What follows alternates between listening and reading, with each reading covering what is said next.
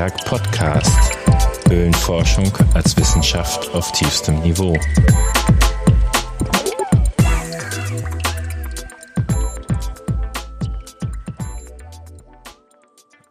Hallo, ich begrüße euch zum Antiberg Podcast, die erste Folge.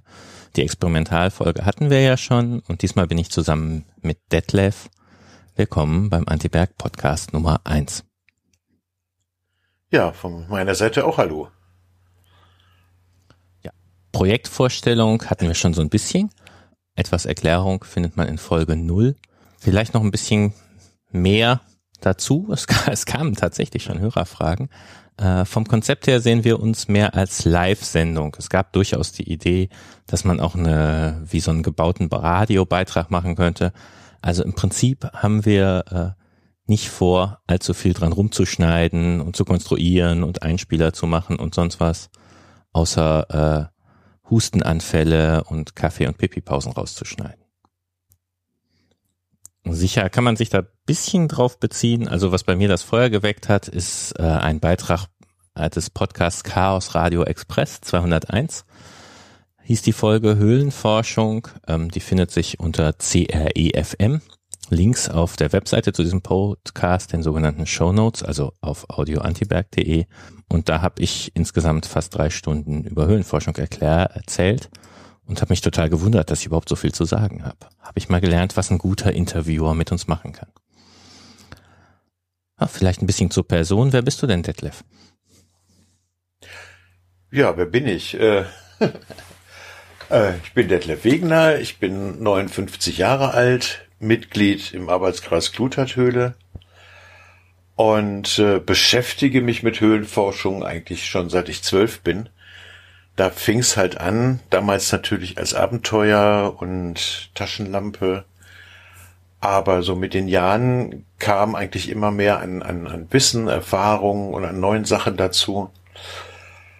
Ja, ich habe dann die Höhlenforschung unterbrochen, so als ich so Anfang 20 war weil dann kam Familie und Kinder und Frau und Hund. Alles und Anfang 20. Dann, ja, fast so. Und dann äh, habe ich das, habe mein Höhlenzeug immer noch behalten, bin auch ab und zu noch mal in Höhlen gegangen, aber das war alles mehr so sporadisch. Und jetzt endlich seit 2012 bin ich wieder ganz aktiv dabei. Bin jetzt dann auch im erweiterten Vorstand des Arbeitskreis Klutertöle ja, und hab Spaß. Dass äh, meine Kinder würden sich totlachen, dass jetzt endlich seit 2012, für die ist das seit Ewigkeiten, äh, also auch schon fast wieder zehn Jahre. Ja, aber dazwischen waren halt so rund 30 Jahre ohne, ohne Höhlenforschung. Höhlenforschung. Äh, das ist schon eine ziemlich lange Pause. Ja, das stimmt. Das ist dann auch das Besondere, dass man, wenn man tief genug wühlt, immer noch Sachen von dir findet aus den grauen ja, es, Vorzeiten. Ja, es ist auch tatsächlich schön oder war schön, als ich mich dann wieder aktiv eingebracht habe, dass es also tatsächlich Leute gab, äh, die sich noch an mich erinnerten. Und von daher habe ich da gar nicht bei Null angefangen, sondern ich hatte dann schon irgendwie auch so ein, so ein ja, ein Bekanntheitsgrad ist jetzt übertrieben, aber ne, man, man erinnerte sich und das fand ich auch ganz schön. Ja, das können wir sicher nochmal ausführlich darauf zurückkommen, dass in den 70ern und 80ern Höhlenforschung noch deutlich anders funktionierte als heutzutage. Das waren andere Zeiten. Von das die, waren völlig andere Zeiten, ja. Die ich nur äh, von den Geschichten von den Altvorderen kenne. von den alten Säcken wie mich, habe ich das auch verstanden. Nein, nein, nein, nein, nein, nein, nein. Das war nicht der Untertitel. Wenn wir das Wort den Erfahrenen sicher verwendet. Ja, auf jeden Fall habe ich in den 30 Jahren eine Menge verpasst, habe ich gemerkt. eine Menge verpatzt oder verpasst? Äh, ich habe hab gesagt verpasst, hm. aber vielleicht passt auch beides. Freudscher Verhörer. Gut, jetzt ist die Stelle, wo du mich fragen musst, äh, wer ich denn so bin. Ja, dann mache ich das doch jetzt einfach mal. Wer bist du denn? Ja, ich bin vor zehn Jahren dazu gestoßen. Ich war eigentlich mehr so in dieser Urban Exploration oder Infiltration Ecke, also in Kanälen rumkriechen. und äh, dachte dann bei den Höhlenforschern bin ich der alte Sack, wenn ich da mal aufkreuze und, und fand raus, nein, äh, ich war das Küken, äh, fühlte mich aber schon ziemlich alt da. Inzwischen bin ich nicht mehr ganz so das Küken. Ja, äh, ich habe ziemlich viel verschiedene Sachen gemacht. Als Berufsbezeichnung gebe ich manchmal Breitenforscher und manchmal Hochstapler an. Ähm, ich kann auf jeden Fall ganz gut mit Computern. Äh, das ist auch ein ganz guter Weg, seinen Lebensunterhalt zu verdienen. Und äh, ja, bin halt jetzt auch schon fast zehn Jahre bei der Höhlenforschung dabei. Damit aus vielerlei Sicht, insbesondere aus meiner eigenen, noch ein Anfänger, der viel erklärt bekommen muss. Aber so langsam passiert das, dass mich Leute um Rat fragen oder wie es geht oder ich soll auf die Gruppe aufpassen. Und das ist dann oft so ein bisschen das Gefühl wie äh, in der Fahrschule die erste Stunde. Da hält der Fahrlehrer und sagt, ja, steigen Sie mal ein. Und ich so, ja, aber Sie sitzen auf meinem Platz. Nein, Ihr Platz ist hinter dem Lenkrad. Und man denkt so, mein Gott, mein Gott, wie soll ich hier jetzt losfahren? Ich hier, wo ist, kann nicht ein Erwachsener mal bitte auf mich aufpassen? Ja, aber klappt. Ja, und wie, wie bist du jetzt vom, vom Kanal Kriechen auf Höhlenforschung gekommen? Also da muss es irgendeinen Auslöser gegeben haben. Ach ja, also irgendwie alle ungewöhnlichen Sachen haben mich interessiert und ich war mal bei einer Führung am Tag des, es war das Tag des offenen Denkmals, glaube ich, oder Tag des Geotops, bei der Bismarckhöhle dabei. Ähm, da fand ich den Stefan Vogt recht cool und den Lutz Koch ein bisschen anstrengend. Äh, in Ennepetal, der hatte allem halt jeden Stein auf dem Berg erklärt. Äh, war auch lehrreich, definitiv, aber nicht, ich, ich war auch nicht, ich musste erst irgendwie zwei Stunden durch die Landschaft laufen und mir angucken, warum die Bäume da schief wachsen, bevor ich in die Bismarckhöhle durfte. Ähm, ja, die hatte ich so ganz dazu. auf dem Schirm. Und also dadurch hatte ich die Höhlenforscher auf dem Schirm und bei irgendwas war ich mir mal ganz sicher, dass so ein Bergwerk frisch von den Höhlenforschern verschlossen worden wäre und bin dann zu deren wöchentlichen oder zweiwöchentlichen Treffen hinmarschiert und habe gesagt, ich will den Schlüssel fürs Bergwerk. Äh, woraufhin die Antwort kam, nee, mit dem Verschluss haben wir nichts zu tun, aber komm doch mal mit. Und dann habe ich sehr schnell eingesehen, dass äh, künstliche Hohlräume, also Bergwerke, Bunker, Abwasserkanäle langweilig und gefährlich sind und Höhlen großartig. Ein Punkt, den einem jeder Höhlenforscher umfangreich bestätigen wird. Ich finde es ein sehr, also passt für mich sehr gut auch als Freizeitbeschäftigung, ist schon sehr individualistisch, die Leute, die da sind, und doch gleichzeitig äh, ohne Gemeinschaft geht's nicht. Also alleine kannst du keine sinnvolle Höhlenforschung betreiben, wohingegen diese wir stapfen in Bunkern rum Leute ja doch oft äh, sehr auf einsamer Wolf machen. Also äh, und es ist auch schön, es ist im Prinzip der erste Vereinssport, den ich in meinem Leben mit Freude und lange betrieben habe, wobei wir nie zugeben würden, dass es Sport ist. Wir machen natürlich ernsthafte Wissenschaft. Also, dass du gerade in der Bismarckhöhle angefangen hast, finde ich interessant, weil äh, das war auch meine erste Höhle. Und äh, die nehme ich immer noch gerne, um, um Neulingen äh, so die Höhlenforschung näher zu bringen. Wenn die sagen, oh, ich möchte auch mal gucken, wie ist das denn eigentlich, gehe ich immer sehr gern in die Bismarckhöhle, weil die auf relativ kleinem Raum eigentlich fast alles bietet. Und halt auch da in den unteren Etagen im Hades äh, recht anspruchsvoll ist und über irgendwelche Seen drüber klettern und dauernd Angst haben reinzufallen. Also äh, in der Bismarckhöhle kann man genau. auch ganz gut nerven lassen. Genau. Aber du musst halt nicht. Du kannst halt anfangen, kannst erstmal ganz gemütlich da durchgehen und bis entlang, da musst du halt mal auf allen Vieren krabbeln. Da musst du mal richtig kriechen, dann bist du am und im Wasser. Du kannst sogar tauchen, aber das ist halt nun mal nicht meins. Genau, also die Bismarckhöhle hat Teile, in denen wir beide nie drin waren, weil wir keine Taucher sind. Also da muss man 20 Meter oder so tauchen und danach wird's wieder richtig schön. Aber ja, es sind, glaube ich, nicht mal 20, es sind acht oder sowas, aber ähm, es ist halt Höhlentauchen und das ist eine ganz andere Klamotte als so im Schwimmbad. Da schaffe ich natürlich, kann ich locker acht Meter tauchen, aber äh, das ist eine ganz andere Geschichte, als wenn man das in der Höhle macht. Ja, und äh, ich habe mal geguckt, bei der Taucherausbildung gibt's so auch Höhlentauchkurse. Das ist aber nochmal was ganz anderes als in unseren Höhlen da gibt's irgendwie Stufe drei und die heißt, äh, möglicherweise ist über dir kein offener, offenes Wasser und offene Luft. Und bei uns ist äh, im Prinzip Höhlentauchen bedeutet ab Sekunde zwei Nullsicht und Wandberührung mit dem ganzen Körperquerschnitt. Also an allen Seiten. Das ist, ja, ich, ich finde total also gruselig. Höhlen, ja, also Höhlentauchen und vor allen Dingen, glaube ich, äh, das Höhlentauchen hier bei uns Äh, das ist sicherlich nochmal eine ganz eigene Sendung wert. Ja, auf jeden Fall. Ähm, weil auch das, was man so im Fernsehen sieht, Höhlentauchen, da so schwerelos durch irgendwelche Cenoten mit so einem äh, Motorschlitten am besten noch. schweben, genau. Äh, ich glaube, das fänden unsere Höhlentaucher hier auch schön, aber das haben wir hier nicht. nee, nee, nee. Es ist mehr äh, Unterwasser im Matschrobben. Ja, und was, was ich noch anmerken wollte, als du sagtest, so von wegen, äh, man weigert oder Höhlenforscher weigern sich, das Sport anzuerkennen. Ähm, ja, Höhlenforschung ist ja sportliche Wissenschaft. Aber ich behaupte mal, so ziemlich jeder von uns hat ursprünglich mal angefangen, weil es ein Abenteuer war. Ja, also ich zumindest. Ja, also ich auch und äh, die meisten, von denen ich das kenne, äh, von denen ich es weiß, die haben halt wirklich auch angefangen, äh, weil es Abenteuer war, weil es was Neues ist, weil du ja auch an deine Grenzen geführt wirst und all sowas. Und tatsächlich ist es ja auch, ähm, als wir, als wir das Windloch entdeckt haben und dadurch das erste Mal durchgegangen sind, das war, das war nicht Wissenschaft, das war einfach nur unglaublich schön. Aber das ist auch wieder ein anderes Thema. Ja, und äh, also bei mir scheint für einen Höhlenforscher das Ganze recht ausgeprä äh, wenig ausgeprägt zu sein. Ich war ja tatsächlich bei der Entdeckungsgruppe nicht dabei. Ich habe gesagt, geht ihr mal, ich passe auf die Kinder auf. Äh, und bin dann nach zwei Stunden hinterher, euch zu suchen. Äh, da war ich aber ganz schön mit mir selbst beschäftigt und mit dem Versuch, nichts kaputt zu machen. Und ich glaube, ich bin eigentlich deswegen kein Entdecker und gleichzeitig die einzige Person, die bisher allein im Windloch unterwegs war. Ähm, also alleine eingefahren, euch nicht gefunden, gesagt, boah, das ist mir hier zu heftig. Äh, und nach einer Stunde wieder raus und kaum war ich oben, seid ihr dann auch zurückgekommen. Nochmal zur Bismarckhöhle zurück.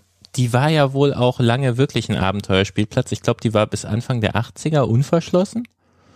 Und da ist so ziemlich jeder drin rumgeturnt, der wollte, ne? Also als ich damals angefangen habe, war sie unverschlossen. Und ähm, so sah sie halt auch aus. Natürlich ist da jeder drin rumgetobt, wie er wollte. Ich weiß jetzt nicht auf Anhieb so aus, auswendig, wann die verschlossen worden ist. Aber es muss so irgendwie Anfang der 80er gewesen sein. Und das Schöne ist, dass es in der Bismarckhöhle inzwischen eine, eine zweite Tropfsteingeneration gibt. Also da ist in den letzten 30 Jahren tatsächlich schon, sind da etliche Sinterröhrchen gewachsen, die dann so auf dieser verrußten und verschmutzten Decke so ganz schneeweiß und halbes Zentimeterchen, Zentimeterchen darunter wachsen. Das ist schon schön. Also der Verschluss war auf jeden Fall notwendig. Ja, also denn äh, soll jetzt nicht so klingen, als wenn wir grundsätzlich gegen Toben eingestellt. Aber in der Praxis bedeutet Rumtoben in der Höhle immer, die Leute machen Feuer oder machst was mit Fackeln. Das ist A für die Leute gefährlich und für die Fledermäuse tödlich und für die Höhlendecke eine Sauerei.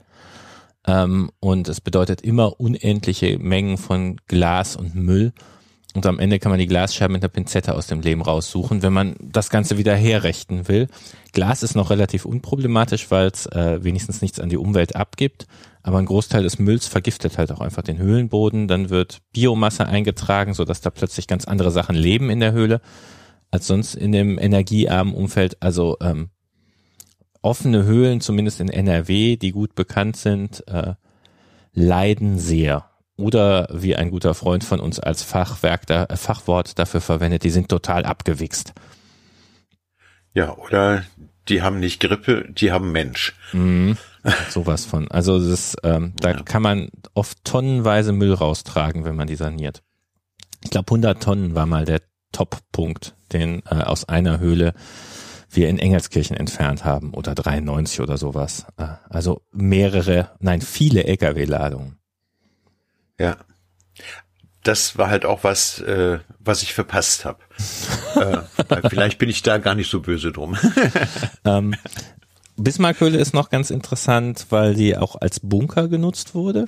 Da ist sogar sind noch Reste von einem Karussell und einer Wippe drin zu finden, weil die Kinder mussten ja die lange Zeit aushalten. Aber das war natürlich auch in Bombennächten äh, waren die Leute da sehr gelangweilt äh, und mussten die Zeit irgendwie rumkriegen. Darunter hat die Höhle natürlich auch sehr gelitten genauso wie die Kluterthöhle nebenan.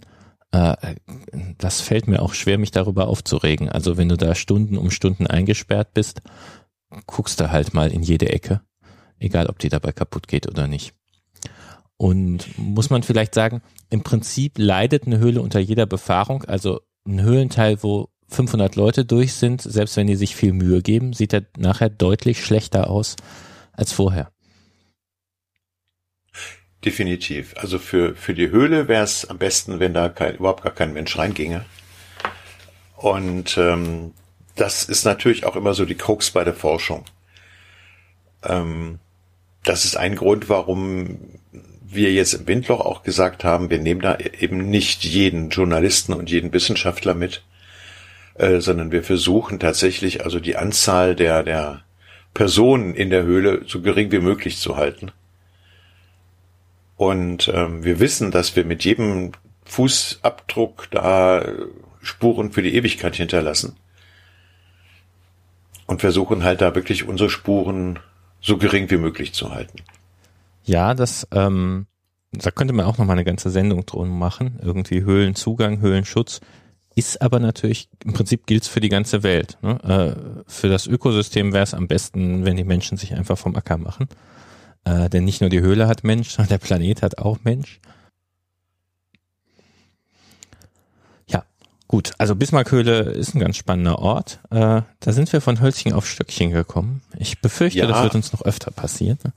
Das kann uns durchaus passieren, aber das passiert bei der Höhlenforschung oder bei, bei Gesprächen über Höhlenforschung immer sehr schnell, weil es einfach unfassbar ähm, ja komplex ist. Also es gibt Höhenforschung ist eben nicht nur reinkriechen und gucken, sondern ne, das fängt ja dann beim Vermessen an und beim das wirkliche Erforschen, da sind ja wirklich mehrere Wissenschaftsbereiche involviert. Es ist Geologie, Biologie, Hydrologie, alles Mögliche und deswegen äh, kann man da über alles äh, eigentlich einen eigenen Vortrag halten.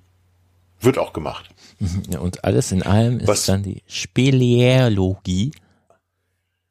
Das Wort, was du mir immer korrigieren musst. Ja, ist eigentlich ganz einfach.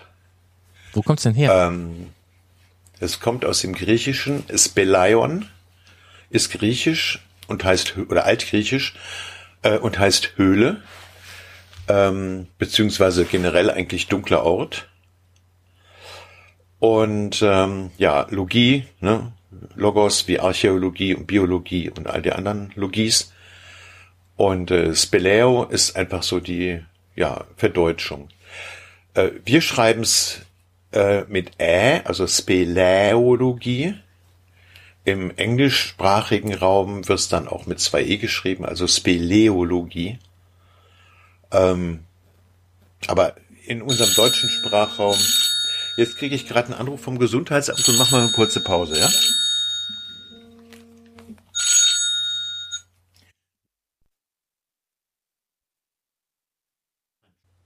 Okay. Jo, prima, Dankeschön. Tschüss.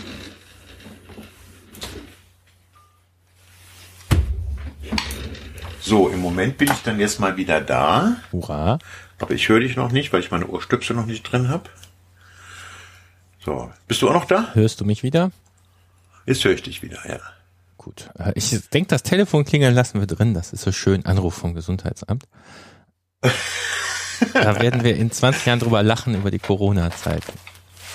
Ja, ich hoffe doch. Ähm, die rufen jetzt gleich nochmal an, weil mein Testergebnis liegt noch gar nicht vor. Selbst bei denen nicht. Also alles seltsam. Also wir waren ja, bei, wir waren bei Biologie. Nein, nur Ä. Also S-P-L Ä. Spele. Ologie. Äh, SP, ich glaube, du hast das E vergessen vorne. Naja. Es ist ein Legastheniker Terrorwort. Und die, ja, das umfasst eigentlich halt alles, was irgendwie mit Höhlenforschung zu tun hat. Ist auch im, im Deutschen sehr unbekannt. Im, zum Beispiel, wenn man Franzosen sagt, äh, man macht Speleologie, sagen die, oh so, okay. Ist so, als würde man sagen, man macht Golf in seiner Freizeit. Ein bisschen abseitig, aber kennt jeder. So ähnlich, ja. Ja, das gibt's im Deutschen nicht so. Höhlenforschung ist so das, was eigentlich äh, griffiger und geläufiger ist hier im deutschsprachigen Raum. Ja, und, und gleich natürlich auch sehr verkopft und sehr wissenschaftlich. Äh, wir Deutschen müssen halt um, aus allem eine Wissenschaft machen. Die Franzosen sehen das oft auch mehr so als Sport, die Höhle als Sportgerät. Und es gibt da dieses sogar eine, eine ganze Reihe Reiseführer mit dem schönen Namen Spelio Sportiv. Ja. Also das ist halt was, was in, in, in Frankreich wesentlich mehr verbreitet ist. Auch in England, da wird also Höhlenforschung durchaus als Sport äh, begriffen. Und äh, also ich stehe auf dem Standpunkt, das ist zwar Sport, ja, aber eine Höhle ist einfach kein Sportgerät. Und ähm, ich denke, es gibt Höhlen, da kann man das sicherlich auch mal machen. Es gibt ja in der Kluterthöhle auch diese Führungen für, für Leute, die dann doch mal äh, so an ihre Grenzen gebracht werden wollen. Aber generell tue ich mich da schon ein bisschen schwer mit so reinen Spaßbefahrungen. Ja. Wobei ich zugeben muss, auch ich war schon in Frankreich und habe mir da in, rein, in reinen Spaßbefahrungen die Höhlen angeschaut. Ähm, und auch in England. Also von daher, äh, ich, ich, ich verstehe es. Und ein ganz interessanter Effekt, ähm, du hast natürlich eine deutlich größere Basis, aus der du Forscher ziehen kannst. Also sozusagen Breitensport ja. und Nachwuchs und so. Ähm, die Franzosen zum Beispiel, die haben es schon drauf. Also ähm, ich glaube, wir sind uns einig, ähm, wenn wir irgendwo ein Problem haben, wenn die französische Höhlenrettung kommt, ist das ein ganz gutes Gefühl. Die, die Jungs sind echt fit. Also das ja, Ganze drumherum auch so, ist eine ganz andere Dimension als bei uns. Ja, und selbst die österreichischen Höhlenforscher, also wenn es schwierig wird, damals in der Hirlatshöhle, äh, dann holen die sich die Engländer.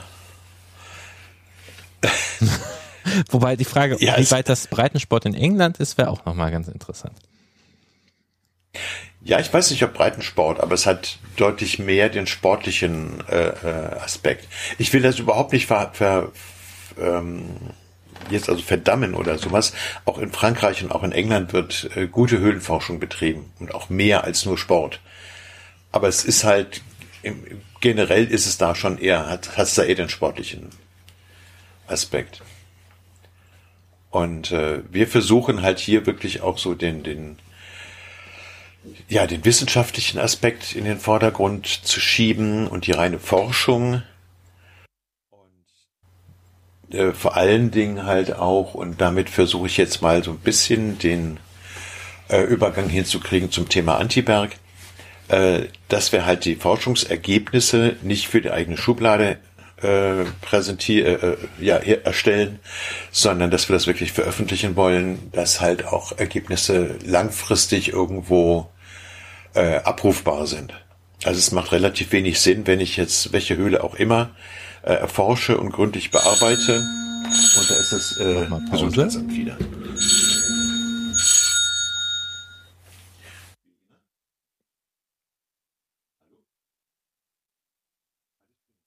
Gut, bedanke ich mich. Jo. Tsch jupp. Tschüss.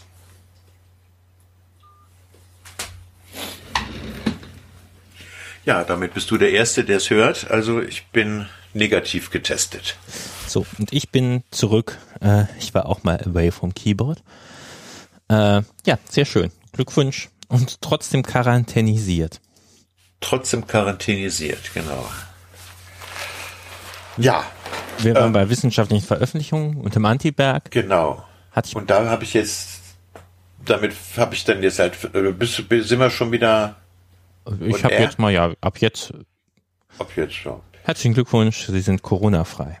Noch. Ja. Stand vorgestern. Aber äh, seitdem ja sehr Aber seitdem gewesen. bin ich ja. Genau. Ähm, also. Ja, und eine, eine ja, du darfst auch mal was sagen. Ja, zu dem Sache mit der Wissenschaftlichkeit ist, natürlich haben wir auch einen gewissen Druck in Deutschland und Österreich vor allem. Je nach Bundesland und so darf man eigentlich gar nicht in Höhlen, äh, außer zu Forschungszwecken. Also nicht mal das steht im Gesetz, aber äh, oder in den Regelungen, aber im Grundgesetz steht ja Forschungsfreiheit und so, das darf man nicht so ohne weiteres ver bieten und bei uns ist schon sehr so, wow, ihr macht das ja alles. Es könnte möglicherweise ja passieren, dass ihr eine Fledermaus ausweckt oder sonst irgendwas schlimmer macht. Biologie ist bei uns sehr doll geschützt. Geologie, abgebrochener Tropfstein, interessiert keinen so wirklich. Äh, aber wir haben doch erstaunlich viel Rechtfertigungsdruck auch. Das merkte man bei dem Unfall im Riesending, wo ganz viele Artikel auch so, hey, warum gehen die da runter? Äh, das deren persönliche Abenteuerlust, lass doch den Scheiß sein. Ja. Und äh, also gerade Riesending ist da natürlich einfach hydrologisch wichtig untersucht zu werden, äh, weil das ganze Wasser ja dann in dieser, wie heißt es, Fürsten irgendwie Quellbrunnen kommt, äh, wo ein großer Teil Salzburg sein Wasser herbezieht. Also von daher ist es schon wichtig, da einfach zu wissen, wo es herkommt. Ja, im Prinzip sind wir Höhlenforscher die einzigen Leute, die wirklich in die Erde gucken. Denn tatsächlich, wo die geologischen Karten so herkommen, da schlägt man die Hände über dem Kopf zusammen. Da gibt's ab und zu mal ein paar Bohrkerne und ansonsten äh, gucken die Geologen schlau und sagen Analogieschlüsse. Aber in weiten Teilen kann man böse sagen, das ist geraten na gut, schon sehr qualifiziert ich, ich geraten, so ein bisschen, aber oft weiß man es einfach nicht. Gut. Ja, Vielleicht? also zum Thema Wissenschaft in der Höhlenforschung. Ähm, es ist ja, also teilweise ist es ja eine rein ganz praktische Geschichte. Gerade auch hier in Nordrhein-Westfalen äh, gibt immer wieder dann auch so die Situation, dass du hier mitten in der Stadt bist und dann Leute, die da bauen wollen, natürlich auch ganz großes Interesse dran haben zu wissen, ob da jetzt unter ihnen massiver Fels ist oder nur äh, so ein, zwei Meter und dann ist da eine Höhle. Das hatten wir jetzt vor drei Jahren, vier Jahren äh, in Kierspe, als halt in einem Baugebiet plötzlich die, äh, und die Erde aufging und der Bagger fast weg war und darunter halt eine Höhle ist. Und die dann wirklich nach uns gerufen haben und gefragt haben, können wir hier überhaupt weiterbauen? Und da sind wir halt wirklich die einzigen, oder Höhlenforscher, äh, die einzigen, die da wirklich Ahnung haben und da reingehen und wirklich vermessen können und sagen können, ja, die Höhle zieht nach da oder die zieht nach da und die ist nicht unterm Baugebiet und ihr könnt weitermachen. Ja, und das ist was, was wir in der Region uns hier über viele Jahre erarbeitet haben. Üblicherweise ist ja der Ansatz, dass der Bauherr ganz viel Beton in das Loch kippt, ohne weiter reinzugucken sich wundert, wie viel Beton reingeht und dann zehn Jahre später merkt, dass das mit dem Beton gar nichts genutzt hat. Also die Menge Beton ist wirklich beeindruckend. Ich glaube, bei äh, in Siegen haben sie beim Siegener Loch 12.000 Kubikmeter Beton am Ende reingekippt.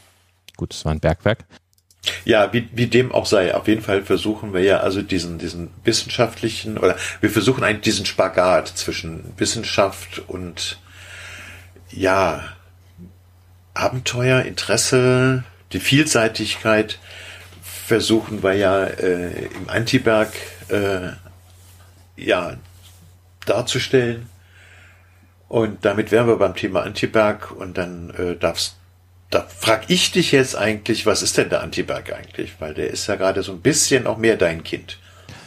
Ja, wobei du äh, die letzte Ausgabe ganz heldenhaft gemacht hast, ohne dich ständig echt doof da.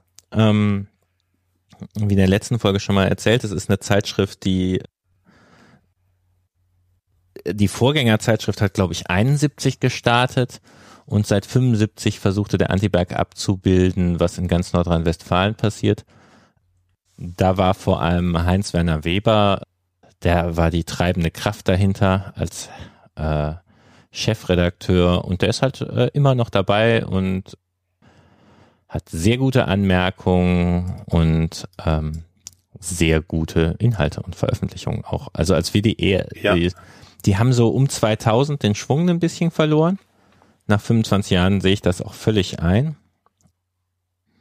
Und ich habe das lange vor mir hergeschoben und wir haben 2019 dann wirklich angefangen, wieder zu veröffentlichen. Ich erinnere mich an die erste Redaktionssitzung, wo sich dann plötzlich Heinz-Werner Weber auch anmeldet und ich so, boah, da kommt jetzt irgendwer und will mir erzählen, wie es früher war. Ah. Aber ganz und gar nicht das war richtig gut, was an Kommentaren und Mitarbeit kam und ähm, ja, also, es ist toll, mit dem zusammenzuarbeiten. Sehr bereichernd. Ja, also das klappt da über definitiv. die Generationen hinweg. Ja. Und ähm, ich meine, das, das Problem für den Antiberg war ja dann auch, äh, ja, ich sag mal, das Internet, weil dann vieles übers, über die diversen Kanäle im Internet verbreitet wurde und man eigentlich keine äh, papierende Zeitung mehr dringend mehr brauchte, um irgendwas zu erfahren. Ähm, aber was ja dann dein An Anspruch war und oder beziehungsweise der, der Auslöser quasi, um das wieder, den wieder zu beleben, war ja, dass halt viele Dinge, die äh, im Internet da sind, zwar irgendwo auch bleiben, aber letzten Endes dann doch irgendwo im Datennirvana verschwinden. Äh, wohingegen, wenn man das auf Papier hat und das irgendwo archiviert, die Wahrscheinlichkeit ja deutlich höher ist, dass man das dann auch nach 100 Jahren irgendwo in irgendeinem Archiv noch wiederfindet. Ja. Und eine Sache, die mir klar geworden ist, im Prinzip ist die Zeit der Webseiten auch vorbei. Also äh, ein Beispiel, äh, die sind ganz viel so Anfang der Nullerjahre gemacht worden und liegen seitdem rum. Also äh, jetzt letztens habe ich die Seite von Höhlenverband, Höhlenverein, irgendwas, äh, Nordrhein wiedergefunden, also die Eifler, die noch auf den Ak Ak Accor, Accor Homepages, das D2-Netz, man erinnert sich. Vorher meines man Mobilfunk. Da war was. Gehostet ja, wurde. Ja, ja. Oder wenn man sich die Webseite des Landesverbands Höhle und Cast anguckt, lhk-nrw.de, huh, das sind auch die 90er, die ihre Webseite wieder haben wollen, was man da so sieht. Ja, ähm, aber der wird ja gerade neu gestaltet. ja, schon länger, ne? Ja, lässt er nicht. ja, äh, auch die Webseite antiberg.de nimmt durchaus die Ästhetik, sagen wir mal, ähm, wieder wahr, die von alten Webseiten ausgeht. Ja, also die LHK-Seite, ich mag da wirklich nicht äh, lästern. Ich bin ja mitverantwortlich dafür, im Prinzip auch, also die vom Landesverband. Wenn man da drauf geht und auf Höhlenrettung klickt zum Beispiel, uiuiuiui, Ja, wobei, also ich muss das jetzt mal ein bisschen in Schutz nehmen. Also das Thema Landesverband Nordrhein-Westfalen ähm, ist ohnehin ein sehr eigenes. Also ich bin ja da so ein bisschen wie die Jungfrau zum Kind dahin gekommen, dass ich jetzt Geschäftsführer genau, dieses äh, Landesverbandes bin. Bitte? Du bist schuld. Ich bin schuld. Nein, bin ich natürlich nicht. Ähm, das Problem ist, dass der Landesverband Ach nee, das erzähle ich jetzt hier nicht. Das ist ein eigenes Thema. Genau, tatsächlich müssten wir ja. mal, können wir auch mal eine Sendung drüber machen. Genau. Also der hat hier einfach einen ganz anderen Stellenwert oder auch vielleicht eine andere Notwendigkeit als in anderen Bundesländern. Ja. Und ähm, deshalb ist der hier, der, der, der Landesverband als solcher ist relativ niedrig angesiedelt und wird auch sehr stiefkindlich, stiefmütterlich behandelt. Aber was man, glaube ich, sagen kann, dass wenn man die Vereinswebseiten der Höhlenvereine sich anguckt, äh, sich 15 Jahre zurückversetzt fühlt oft. Das äh, ist einfach. Bei manchen ja. Ja, das Thema Webseite ist äh, wieder sehr eingeschlafen. Äh, anscheinend ist halt Facebook, Instagram und WhatsApp das, was das Internet heute ausmacht. An vielen Stellen und eine Webseite selber überhaupt nicht mehr so wichtig. Auch ein ganz anderes ich mein, das, Ja, aber das, das ist ja, also eins der Dinge, also wir an, an Neuigkeiten äh, über Höhlenforschung und äh, alles, was damit zusammenhängt, äh, erfahre ich am ehesten und am schnellsten tatsächlich über Facebook. Ich erfahre ja nicht über Facebook, weil ich nicht da bin. Ja, ähm, und dann kann ich dann halt äh, ne, relativ schnell irgendwas genauer nachlesen, wenn ich mehr wissen will. Äh, ob das jetzt irgendeine neue Entdeckung ist oder wie jetzt äh, am letzten Wochenende ein schrecklicher Unfall. Das sind die Dinge, die erfährst du am schnellsten über Facebook. Und ja, da kann man dann natürlich, äh, kriegt man eine erste Information und kann dann, wenn ich Interesse daran habe, genauer nachlesen irgendwo. Das ist ja so ein ähm, bisschen. Das hat durchaus Vorteile. Ja, und so ein bisschen, warum ich hier diesen Spelio News Podcast mache, damit du mir erzählst, was du auf Facebook gelesen hast. Ganz wichtig war mir ja äh, bei unserem Konzept hier nicht rumzuschwafeln und nicht so einen Laber-Podcast zu machen. Beim Aufzeichnen. Also nicht ja, das, nicht das, was wir gerade machen. Genau, sind wir bald eine Dreiviertelstunde. Äh, erzähl doch mal, was so auf Facebook in letzter Zeit gestanden hat. Ja, also das, das letzte aktuelle war halt wirklich äh, ganz furchtbar. Am vergangenen Samstag gab es einen Tauchgang in der äh, Wulfbach-Quellhöhle. Da sind vier Höhlentaucher äh, unterwegs gewesen. Wenn ich es richtig verstanden habe, sollten Färbeversuche durchgeführt werden. Und äh, die Angaben variieren zwischen 750 Meter und 1500 Meter hinter dem Eingang. Äh, sind nach einer Tauchstrecke halt drei Höhlenver äh, Höhlentaucher aufgetaucht und der vierte kam nicht. Und dann sind sie zurück, haben den geholt und mhm. aus irgendwelchen Gründen äh, hat der trotz Maske äh, Wasser eingeatmet.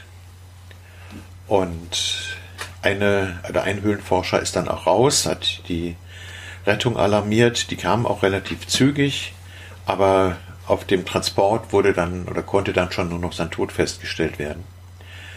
Und das waren alles vier sehr erfahrene Höhlentaucher, da geht es also nicht um Leichtsinn oder was auch immer, sondern das sind, ist dann ein ganz, ganz schrecklicher Unfall, der dann einfach passiert. Das ist dann sowas, ne, das erfährst du dann halt über Facebook, weil dann äh, alles, was mit Höhle zu tun hat, da kriege ich halt irgendwelche Meldungen.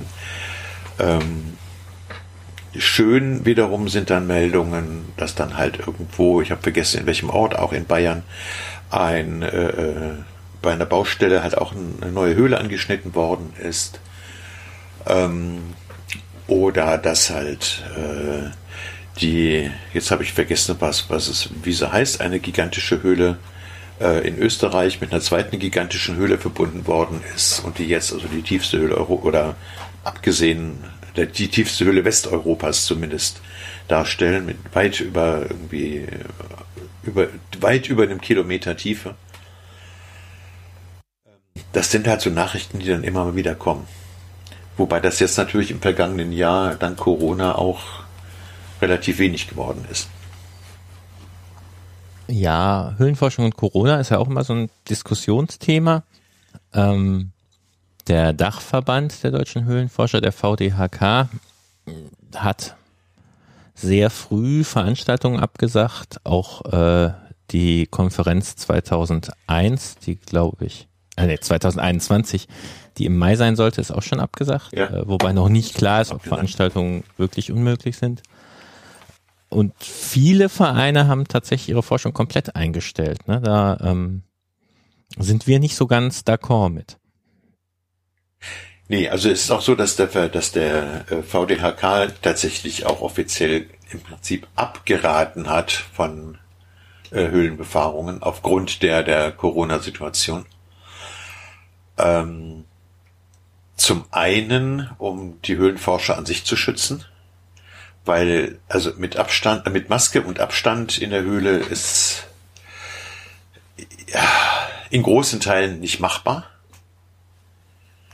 Ähm, das andere ist, oder der andere Grund war, falls was passiert, um nicht halt äh, ja ein Rettungsteam nochmal in Gefahr zu bringen oder nochmal irgendwo zu belasten, weil die halt schon äh, im Moment, also das, die, die ganze ja, Gesundheit, der ganze Gesundheitsbereich ja im Moment sehr durch Corona belastet ist. Und wir haben halt gesagt, gut, also in den, in den Teilen, in denen wir gerade weiter forschen, äh, ist die Gefahr sehr gering, dass wir da eine Rettung brauchen. Und äh, haben für uns dann halt entschieden, wir machen das.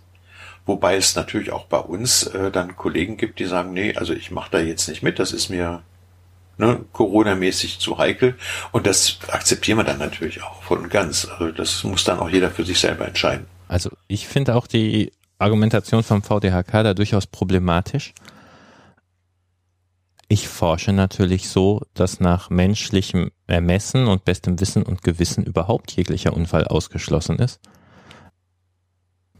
Genauso wie ich Auto fahre äh, und nach bestem Wissen und Gewissen kein Unfall vorkommt. Also sonst könnte ich auch sagen, ich fahre besser kein Auto, weil ich will ja das Gesundheitssystem nicht belasten. Ja, ähm, wenn man jetzt böse ist, sagt man bei so manchem Verein ist vielleicht auch eine schöne Ausrede, mal äh, nicht in die dreckigen, dunklen Höhlen zu gehen. Ja, es, äh, letzten Endes, glaube ich, ist es auch so eine, so eine äh, vom, vom VDHK aus ein Stückchen so eine, ja nicht, die haben ja nicht wirklich die Verantwortung, aber so eine moralische Verantwortung. Das heißt also, wenn, wenn die jetzt sagen, ach, macht ruhig weiter und da passiert irgendwas, dann stehen die doof da. Ja, und das muss man schon sagen, da könnte man auch sicher mal eine ganze Sendung drum machen. Ähm, dieser Unfall im Riesending, wann war das? 2014, glaube ich. Ne? 14, ja. Wo plötzlich die ganzen Höhlenforscher und die Verbände so in der Öffentlichkeit standen und jeder interviewt werden soll und Journalismus funktioniert ja auch, dass man konträre Meinungen aufbaut und jemand, der dagegen ist ähm, und jemand, der dafür ist und äh, die Leute im Prinzip gegeneinander stellt äh, oder aufhetzen ist das falsche Wort, aber äh, du machst halt kein Interview, wo drei Leute das Gleiche hintereinander sagen. Damit draus machst du keine Sendung, sondern du musst immer einen finden, der sagt, ah, Unsinn. Äh, sieht man jetzt auch an Corona, wo die Wissenschaftler sich wahrscheinlich eigentlich total einig sind, bis auf ein paar Details, aber immer äh, ein Gegensatz konstruiert wird. Also das äh, war sehr anstrengend für die Höhlenforscher-Community damals. Sicher auch was dazugelernt, aber äh, so ganz weg ist das nicht. Ja. Nee, aber ähm, da ist das, das, also das Thema Öffentlichkeitsarbeit ist ja äh, bei Höhlenforschers äh, ohnehin sehr umstritten. Ähm, also unser Verein und auch ich persönlich, wir stehen sehr für Öffentlichkeitsarbeit, um äh, ja einfach auch um ernst genommen zu werden, um zu vermitteln, dass das Ganze kein Sport ist, sondern ja wirklich auch seinen, seinen, seinen praktischen Nutzen hat. Und andere halten also die Öffentlichkeit von fern, was irgendwie mit Höhle zu tun hat, um bloß nichts preiszugeben. Äh, da gibt es einfach sehr, sehr, sehr unterschiedliche Ansätze. Und ähm, auch das wurde übrigens schon im Antiberg äh, thematisiert. Ja, also. Aber wenn man die alten da Ausgaben. werden wir noch lange Spaß mit haben. Ja, in alten Ausgaben, ich glaube, es gab sogar ein Vereinsausschlussverfahren, weil jemand über, ich glaube, es war sogar ein Bergwerk, geschrieben hatte und es damit in die Öffentlichkeit gezerrt und ähm, äh, da gibt's viel echt äh, böses Blut oder gab. Inzwischen hat sich das alles ein bisschen gelegt. Ja, also das, das böse Blut hat sich gelegt, denke ich. es gibt halt immer noch Bereiche, die sind einfach nicht dokumentiert. Da ist geforscht worden, gar keine Frage. Das sind ganz tolle Leute, die da geforscht haben, aber es wird nichts veröffentlicht. Und äh, es gibt da so ein paar Sachen, die, da habe ich dann halt was von gehört. Das hat mir jemand, also derjenige, der da auch selber geforscht hat, hat mir davon erzählt. Und finde ich total spannende Sachen und auch wichtige Sachen zu wissen. Aber es wird nicht veröffentlicht. Ja. Also zum Teil auch nicht mal unter der Decke gehalten. Also bei irgendwelchen Tagungen hält einer einen Vortrag und macht einen Dia-Vortrag, aber der schreibt niemals was dazu. Und genau. irgendwann weiß es keiner mehr. Richtig, und das ist das Problem. Hm, ja. Meiner Meinung nach das Problem. Aber wir sind ja relativ tolerant und lassen auch manchmal anderen Leuten ihre Meinung. Weißt du eigentlich, dass dieses Jahr das internationale Jahr von Höhle und Cast ist? Also ganz großes Öffentlichkeitsarbeitsthema, das ja. von der internationalen Speleologischen Union, Union. Wie auch immer. Das heißt, unser Hauptverband, der VDHK, hat tatsächlich ein Werbevideo produziert. Ich spiele das mal im Hintergrund an. Mal sehen, ob das klappt. Kennst du das? Die Basis allen Lebens. Ähm, ich bin mir ehrlich gesagt gar nicht mal sicher. Ich glaube, ich habe es mir mal angeguckt. Des weltweit vorhandenen Süßwassers befinden sich in Karst Aber habe es jetzt im Moment auch nicht parat. im Dunkeln unserer Erde. Hörst du es? In Ich höre aber nichts Genaues. strömt es unterirdisch die Karstlandschaften, formt dabei zum Teil riesige Erde und tritt am Rand der Gebirge In rascher Geschwindigkeit durchströmt es unterirdisch die Karstlandschaften, formt dabei zum Teil riesige Höhlensysteme und tritt am Rand der Gebirge wieder ans Tageslicht.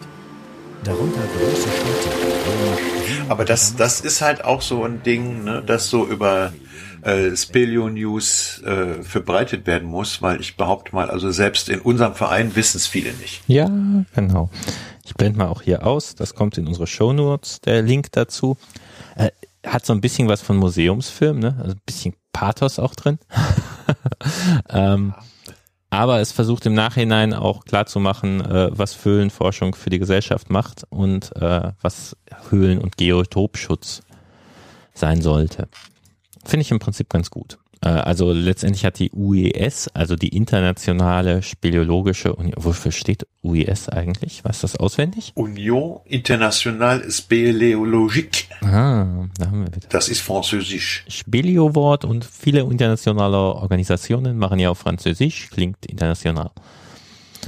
Ja, die hat das produziert und im Prinzip haben der VGH, DHK es nur übersetzt. Äh, ich glaube, in dem Zusammenhang hat das österreichische Radio auch einen schönen fünfteiligen Beitrag zu Höhlen als Klimaarchiv gemacht. Äh, der ist aktuell verlinkt auf höhle.org der österreichischen Seite, das also des österreichischen äh, Bundes, nee, nicht Bundesverband, äh, Bund nennt sich das in Österreich nicht, also äh, des Dachverbandes. Auch das verlinken wir in den Show Notes. Äh, das sind äh, fünf relativ lange und tiefgehende Stücke, finde ich auch sehr gut, ähm, weil theoretisch war mir das alles klar, äh, aber wie es genau funktioniert mit dem äh, Bohrkernen und sonst was in der Höhle zur Klimaanalyse war mir noch nicht so eingehend klar.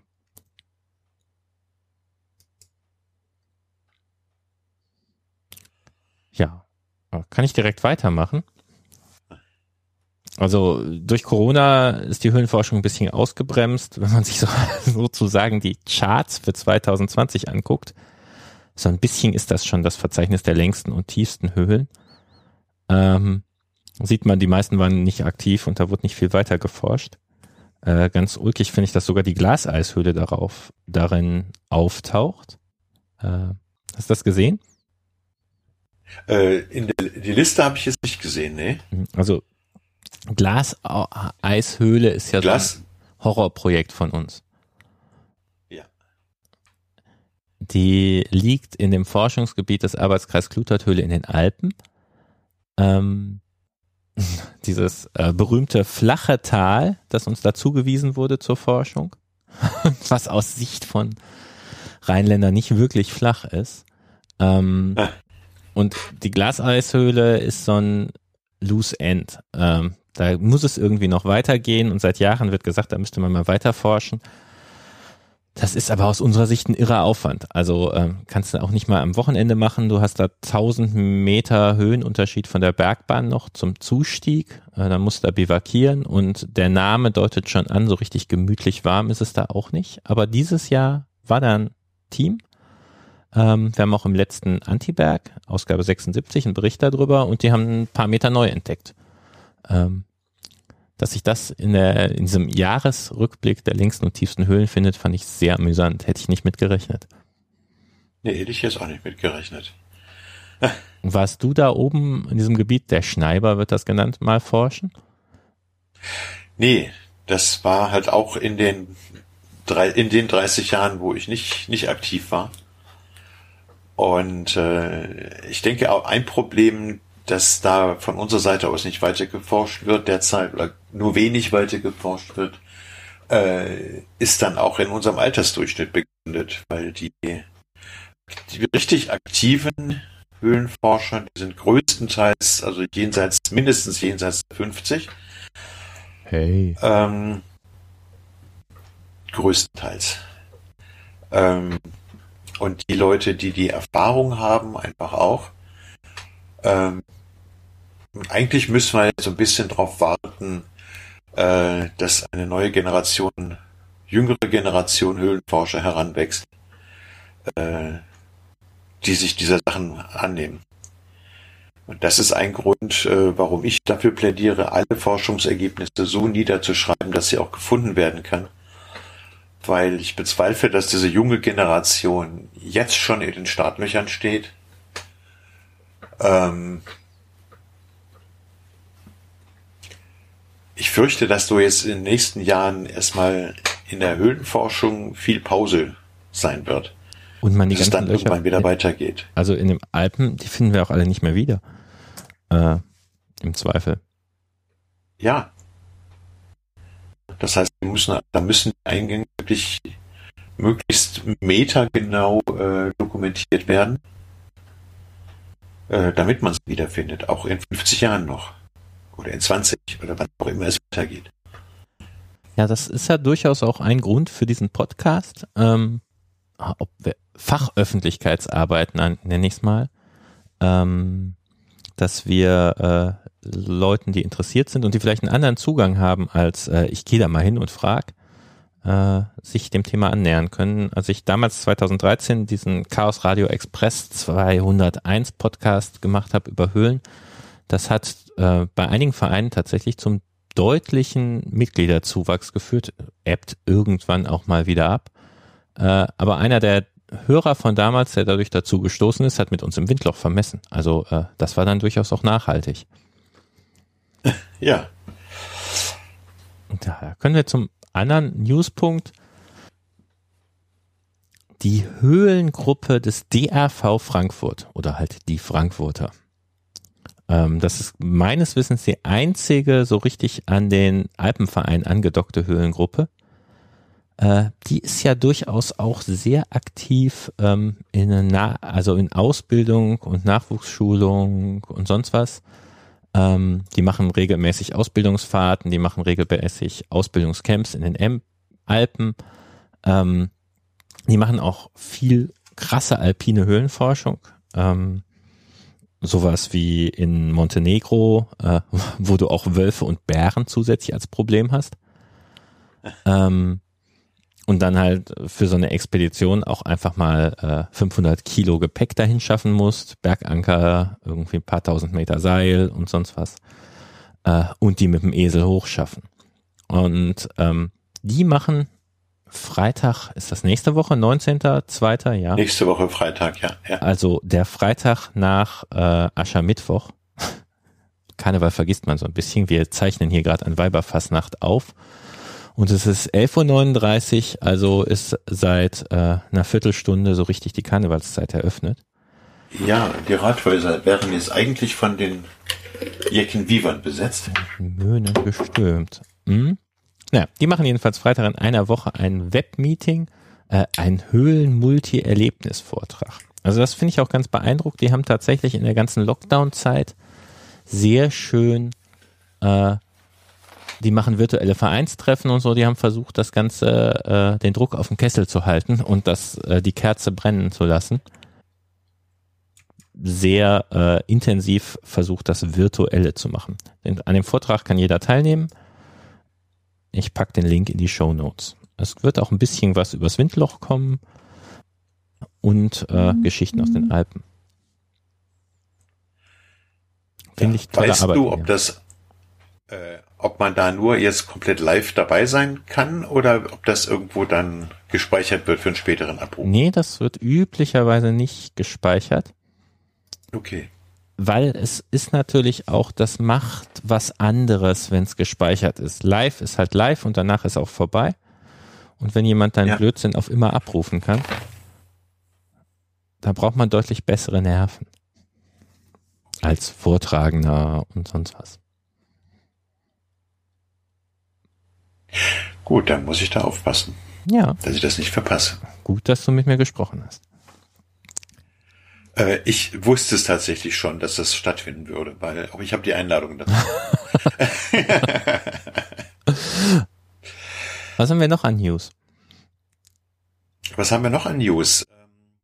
Ja, hier, es gibt jetzt, das heißt, noch gibt's nicht ganz. Ähm, es gab ja vor dem Antiberg auch schon Leute, die was veröffentlicht haben. Äh, und zwar gab es von 1910 bis 1914 gab's äh, in im heutigen Wuppertal, damals Elberfeld, einen Höhlenforschungsverein unter der Leitung von Dr. Benno Wolf, der auch wieder ein eigenes Thema für sich wäre. Ähm, und der hat damals Mitteilungshefte herausgebracht, die eigentlich ein erstes Höhlenkataster für Nordrhein-Westfalen darstellen. Und anhand dieser Aufzeichnungen von Anfang des Jahrhunderts, des vorigen Jahrhunderts, haben, das war eigentlich das einzige, die einzige Informationsquelle für Höhlenforscher in Nordrhein-Westfalen, als ich angefangen habe, also so in den 70ern. Ähm, und die sind aber größtenteils verschollen, also die Originale. Und da ist jetzt also, die sind jetzt also nochmal neu oder werden gerade nochmal neu aufgelegt und äh, erscheinen in der Reihe Abhandlungen des äh, VDHK, des Dachverbandes, äh, im Original oder nahe des Originals. Und äh, weil es aber in Fraktur geschrieben ist, was viele Leute nicht mehr lesen können, dann jetzt auch äh, zusätzlich in lateinischer Schrift. Und das sind einfach äh, Dokumente, die historisch auch einfach wertvoll sind, die heute teilweise noch aktuell sind. Äh, die sollten nicht verloren gehen. Und deswegen wird das jetzt in den nächsten Wochen erscheinen. Hm. Nächste Woche geht's in Druck. Hm. Ähm, ja, das haben wir alle Ausgaben dieser Zeitschrift äh, zusammengekriegt? Wir haben tatsächlich alle sechs Ausgaben zusammengekriegt. Ähm, tatsächlich gibt es äh, nur noch zwei Originale. Und zwar das, äh, das Heft Nummer zwei und das Heft Nummer drei. Ähm, die sind im, Engels, äh, im Engelskirchener bzw. im Wuppertaler Stadtarchiv zu finden. Ansonsten gibt's nur noch Kopien einer Kopie einer Kopie einer Kopie und entsprechend schlecht zu lesen. Und von zwei Heften gibt's tatsächlich nur noch abgetippte Abschriften, die Dr. Wiat Griebenburg äh, kurz nach dem Krieg mit der Schreibmaschine abgetippt hat und die Zeichnungen durchgepaust hat. Äh, aber auch die sind jetzt wieder originalnah vorhanden. Ja, und die Restauration, das war schon wirklich heftig. Also die abgetippten Sachen sind ja auch aus der Zeit, als Papier echt knapp war.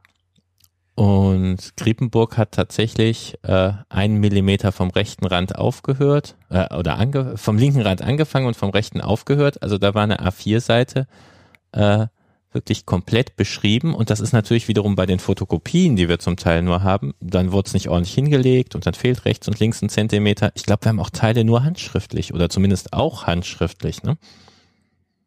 Äh, ne, ganz handschriftlich. Ich habe irgendwo was Handschriftliches, aber es gibt das tatsächlich dann auch alles abgetippt.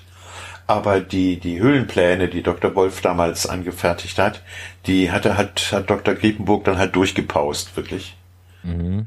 Und ähm, interessante Anekdote, ich weiß nicht, ob sie stimmt, ich kann, kann es jetzt nicht verbürgen, aber weil damals nach dem Krieg Papier so knapp war, hat er das nicht nur komplett ausgenutzt, sondern äh, hat wohl auf die Rückseiten von, von Kalenderblättern geschrieben. Und äh, Moment, das war nach dem Ersten Weltkrieg, ne? Nach dem Zweiten. Okay. Also da hat er noch irgendwelche Reste gefunden oder irgendwelche Mitteilungen gehabt und äh, fotokopieren und abfotografieren war damals dann noch nicht so einfach wie heute.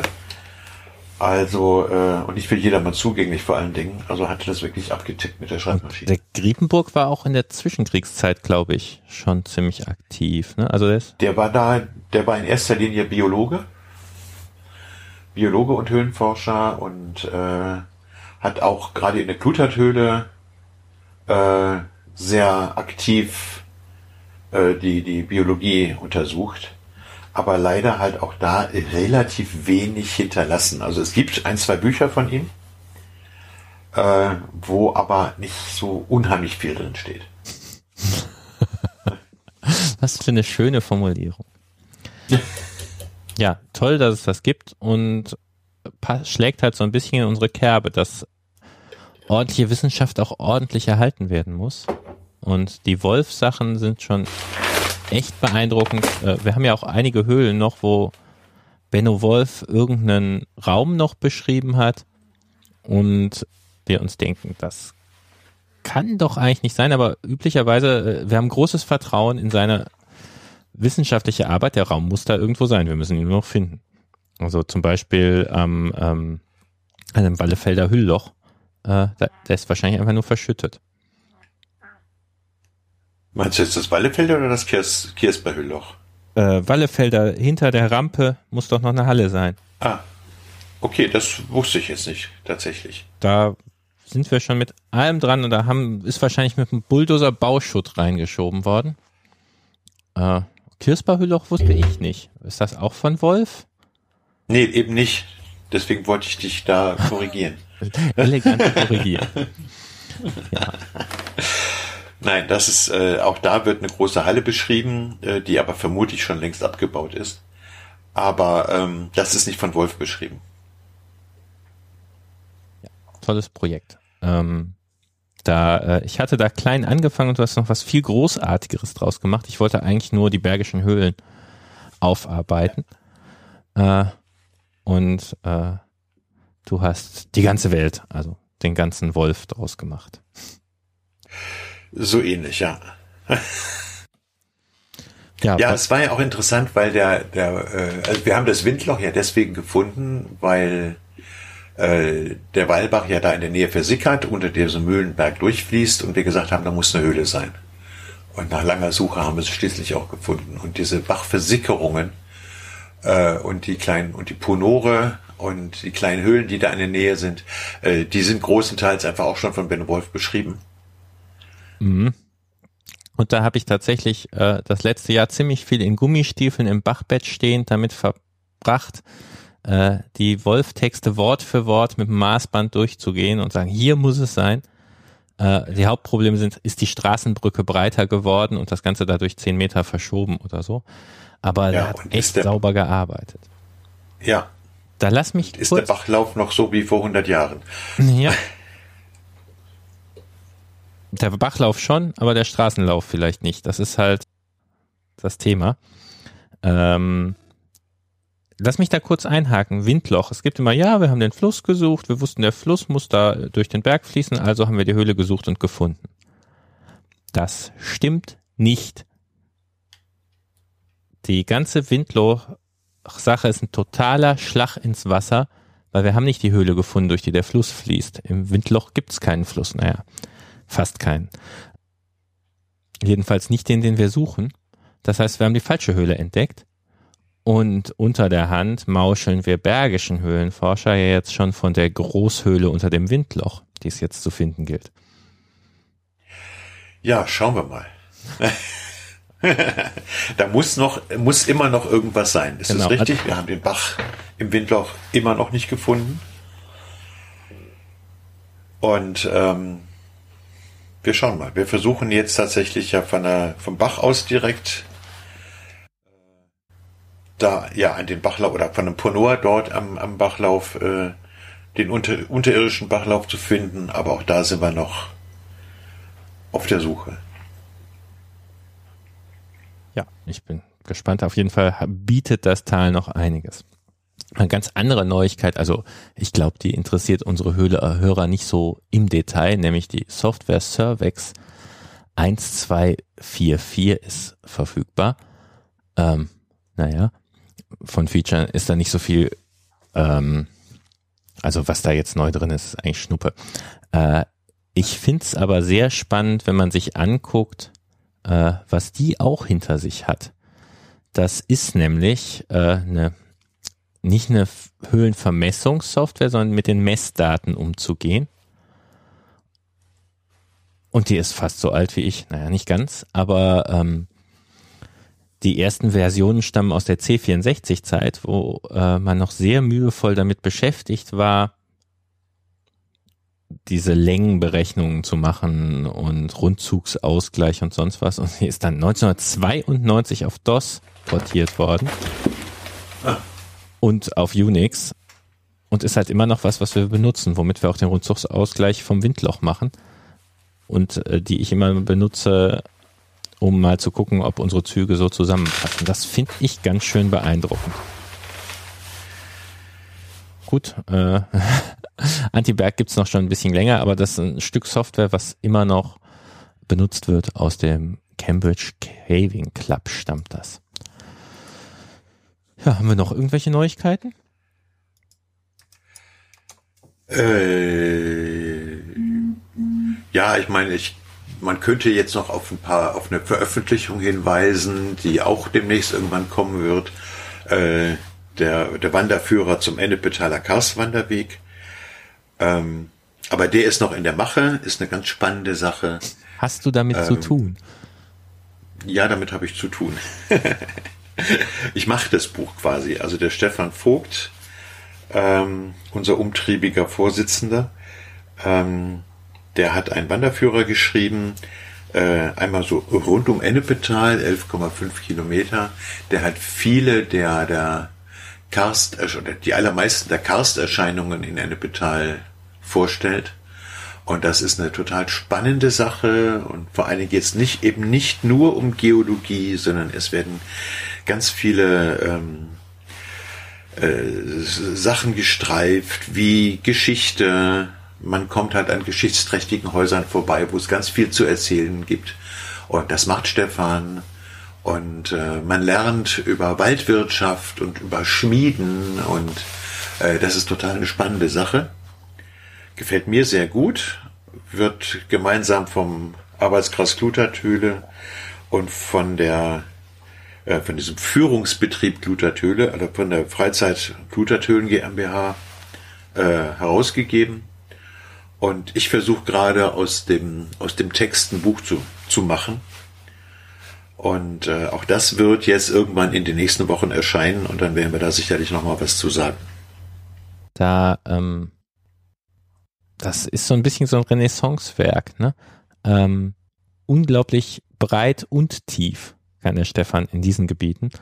Ähm, dass äh, wir tatsächlich äh, Lokalgeschichte, Biologie und Geologie unter einen Hut kriegt, das ist schon spannend. Ich bin auch immer heilfroh, wenn ich mit dem spazieren gehe, hat immer was zu erzählen. Ja. Und äh, auch wenn das jetzt hier gerade der Werbeblock ist, äh, es ist richtig, richtig gut geschrieben. Also es macht wirklich Spaß äh, das zu lesen und noch mehr Spaß, diesen Weg zu wandern. Äh, bevor ich da ein Buch draus gemacht habe oder damit angefangen habe, bin ich erstmal nach seinen Notizen diesen Weg abgegangen. Äh, und ich fand es schon wirklich sehr, sehr interessant. Eine Testfahrt. So, ich habe noch was hochaktuelles. Ähm, Leute, morgen früh tragt euch äh, in den Kalender ein. Beim Sonnenaufgang geht ihr bitte Höhlen suchen. Ach. Denn jetzt ist das Wetter dafür. Ja, warum? Ah, ich dachte, das erklärst du. Höhlen haben eine relativ konstante Temperatur. Also eigentlich ziemlich sehr konstant. Und das ist die Jahresdurchschnittstemperatur ihrer Umgebung. Das führt dazu, dass bei uns die Höhlen eigentlich ganz angenehm sind, 8 Grad so über den Daumen. Höhlen in der Wüste sind gar nicht lustig. Ja, aber jetzt muss ich dich korrigieren. Also wir haben mehr als 8 Grad. Also wir haben so 9,8, um die 10 Grad haben wir im Schnitt. Oh. Oh. Tatsächlich hätte eher gedacht, es ist etwas drunter. Ja, Wuppertal. also um die 10 Grad, also ist auch eine ganz angenehme Arbeitstemperatur. Und das heißt, wenn es draußen so ganz bitterkalt ist, haben wir einen richtig fetten Temperaturunterschied zwischen der Höhle und der Umgebung. Noch besser ist es, wenn die Höhle zwei Ein- und Ausgänge hat. Aber selbst wenn sie nur eins hat, dann arbeitet die so ein bisschen wie so ein Blasebalg. Kennt man vom Meer und vom Land. Äh, abends weht's raus und morgens rein, oder? Am, an der äh, du stellst Fragen, weiß ich nicht. Also, weil die Landmasse sich einfach schneller aufwärmt als das Meer. Und bei uns ist halt außen die Luft wärmt sich schneller auf äh, oder kühlt sich schneller ab als die Höhle. Und uns interessiert natürlich, wenn die Höhlenluft rauszieht, wenn, wenn die Höhlenluft reinzieht, äh, da sieht man ja nichts von. Also außer man hat direkt die Nase vor. Aber wenn sie rauszieht, führt das zum Beispiel dazu, dass an Stellen, wo die Höhlenluft rauszieht, ähm, der Schnee schmilzt. Oder äh, insbesondere, weil die auch noch feucht ist, bilden sich da vermehrt so Eiszapfensachen und so. Das ist ja, schon. Teilweise siehst du auch wirklich eine Dampffahne. Genau, wenn du früh morgens guckst. Um 12 Uhr mittags ist da natürlich ja. nicht mehr so viel los. Und eigentlich wurde ja auch der Ort, wo das Windloch ist, so entdeckt. Äh, tatsächlich, ja. Da ist äh, der Stefan früh morgens nach Engelskirchen gefahren und hat geguckt, wo es dampft. Es gibt jetzt ein recht schönes Foto aus Ennepetal, wo man wirklich im Bodenbewuchs so einen runden Kreis sieht, wo kein Schnee liegt. Äh, da ist ganz klar, da muss man mal gucken nach interessanten Höhlenzugängen. Naja, in, in diesem Fall in Ennepetal wissen wir, was da für eine Höhle drunter ist. Aber man kann ja trotzdem mal gucken. Also ist ja, jetzt, wobei äh, das ist ja da an der Russenhöhle und auch die muss eigentlich noch deutlich größer sein als das, was wir wissen bislang. Ja, denn also der der große Punkt da ist, dass die Bismarckhöhle mit äh, einem guten Kilometer und die Kluterthöhle mit 5,5 Kilometern dazwischen muss ja auch noch was sein. Also wir wissen, dass das Wasser aus der Kluterthöhle durch die Bismarckhöhle läuft. Ähm, also wenn man Farbe in der Kluterthöhle ins Wasser tut, kommt hier in der Bismarckhöhle bunt, kommen bunt die Höhlenflüsse vorbei. Also muss da irgendwo noch Hohlraum zwischen sein. Und gerade wir beiden Nicht-Taucher hätten gerne mal einen Zugang in die Bereiche der Bismarckhöhle hinter den Tauchstellen und am besten beide Höhlen verbinden. Ja, da suchen Höhlenforscher auch schon seit Generationen nach. Oh ja. Vielleicht finden wir es ja irgendwann. Genau, ich habe selber sehr viel im Hackerloch mitgewirkt. Schöner Name, äh, blödes Loch. Ja, wobei ich glaube, dass wir da noch nicht am Ende sind. Das Problem beim Hackerloch ist, dass du inzwischen acht Leute brauchst, äh, um darin zu arbeiten, weil der Weg da oder der der Weg in der Höhle halt relativ äh, gebogen ist und du an allen Ecken irgendwelche Leute haben liegen haben musst die dann da sechs Stunden liegen und nichts anderes machen, als den Dreck von vorne nach hinten zu schieben. Dreck von anderen wegzumachen. Und das ist so, irgendwie ist das nicht so richtig populär. Äh, und dann ist es halt schwierig, da regelmäßig acht Leute zusammenzukriegen. Äh, aber da auch da denke ich, sind wir noch nicht am Ende. Ja, und nicht zuletzt ist da recht bequemes Arbeiten. Man kann mehr oder weniger davor parken und nachher äh, ist man in zehn Minuten beim Griechen. Das ist was ganz anderes als die Glaseishöhle äh, mit 1000 Meter Höhenunterschied im Zustieg. So gesehen. Ja, wobei danach bist du dann nach zwei Stunden äh, anstrengender Wanderung auch wieder im, äh, im Haus. ja, aber äh, nicht oder mal. Im, äh, oder im Biwak, oder im Biwak, wo mir schwindelig wird, wenn ich das von weitem sehe. äh, also von dem Biwak da oben gibt's ja die schöne Geschichte, dass jemand mal nachts im Nebel aufs Klo gegangen ist. Also auf die Ecke, wo alle äh, runter schiffen und so. Äh, und dann nicht mehr zurückgefunden hat und dann den Rest der Nacht an der Kloecke gesessen hat, bis er morgens gerettet wurde. So gemütlich ist das da oben. Ja. Also da haben wir es hier schon sehr luxuriös. Dann lass uns mal äh, ich hatte gesagt, länger als 20 Minuten soll es nicht werden. Das hat super geklappt. Ähm, ja. Das heißt, du hast jetzt ein bisschen was zu schneiden. Oh, nee, ich will ja, nee, nee, nee, wie gesagt, wir wollen Live-Feeling haben. Äh, ich schneide äh, dein Telefonat mit dem Gesundheitsamt raus. Aber diese, dass ich das jetzt sage, schneide ich nicht raus. Also äh, wir sind ja hier nicht beim Radio, wo ich jetzt noch eine Woche Post-Production habe. Äh, wir haben schon erste Zuschriften auf unsere Nullnummer. Einmal war die Frage, wie wir das machen. Vielleicht machen wir dann ein andermal, wenn wir mal uns live treffen, einen Schwenk über die Technik. Aber es ist so ein bisschen so eine Studiosituation, die wir haben. Oder äh, Interview vor Ort Situation. Ob wir nicht vor Ort O-Töne einfangen wollten. Habe ich auch schon öfters drüber nachgedacht. Ähm, weil auch die Akustik in so, also wie klingen unterschiedliche Höhlen? Ich glaube tatsächlich, ich kann unterschiedliche Räume am Ton unterscheiden. Äh, aber alles, was man in der Höhle hat, ist nachher versaut. Äh, ich weiß nicht, wie ein Mikrofon das überleben soll. Ähm, ja, mal gucken. Oder es kam der Vorschlag, wir könnten nach einer Befahrung direkt ein Interview machen. Ähm, Mal sehen. Äh, ich finde den Gedanken schon ganz spannend, ähm, aber ob der Befahrer Spaß daran hat, und ich glaube auf jeden Fall, da muss man auch richtig guter Interviewer sein, dass dabei was rumkommt. Aber mir hat es jedenfalls heute Spaß gemacht. Es wird weitere Folgen geben. Wir haben ja schon über unterschiedliche Formate oder habe ich in der ersten Folge gesprochen. Ähm, ich freue mich sehr, wenn wir wieder live beieinander sitzen. Gibt es von dir noch was? Das hoffe ich doch, dass das hoffe ich doch, dass es bald sein wird. Ja, ich kann auch nur sagen, also mir hat Spaß gemacht. Ich wusste am Anfang noch nicht so ganz, wo ich mich drauf einlasse. Aber äh, ja, ich finde es gut. Ich bin gespannt, das dann auch mal zu hören.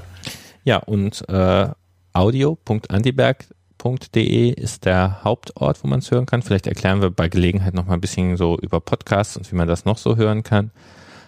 Wir freuen uns wirklich über eure Kommentare. Ähm, das ist hier durchaus als interaktive Sache gedacht. Also die Zeitschrift Antiberg, die schicken wir raus äh, und bisher hatten wir, glaube ich, einen Leserbrief in den letzten zwei Jahren oder waren es null, je nachdem, wie man zählt das soll hier nicht so laufen. Äh, wir wollen schon gerne wissen, was euch bewegt und was euch wichtig ist und was eure Themen sind. Ähm, unsere Themen kennen wir ja schon. Gut. Dann dir ganz herzlichen Dank, Detlef. Eigentlich hast du ja keine Zeit, weil du in Ruhe in Quarantäne sein musst. Genau. Und dass du dich auf den Kampf mit meinen Technikanforderungen eingelassen hast. Schauen wir mal, wie das ganze Endergebnis klingt. Bis bald. Ich bin gespannt. Bis bald.